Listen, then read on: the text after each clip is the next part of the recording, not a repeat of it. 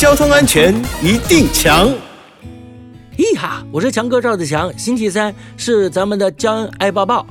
随着养生观念的盛行，许多长辈啊，虽然迈入了老年，身体还是相当硬朗，平常能跑能走，还能够驾驶车辆出去玩。不过啊，强哥要提醒大家，交通部自民国一百零六年起啊，实施了高龄驾驶人驾照管理制度。只要七十五岁以上的汽机车驾驶人，每隔三年就需要重新换发短期驾照一次，请各位高龄驾驶人务必配合。台北区监理所表示，年满七十五岁的高龄驾驶人呢，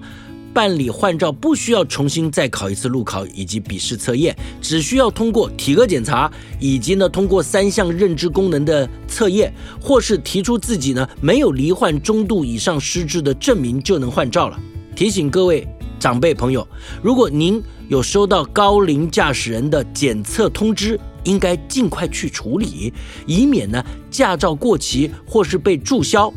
如果您已经没有骑车或开车的需求，可以将驾照缴回监理机关，或是透过交通部公路总局建制的线上系统来办理驾照注销哦。以上广告由交通部与公路总局提供。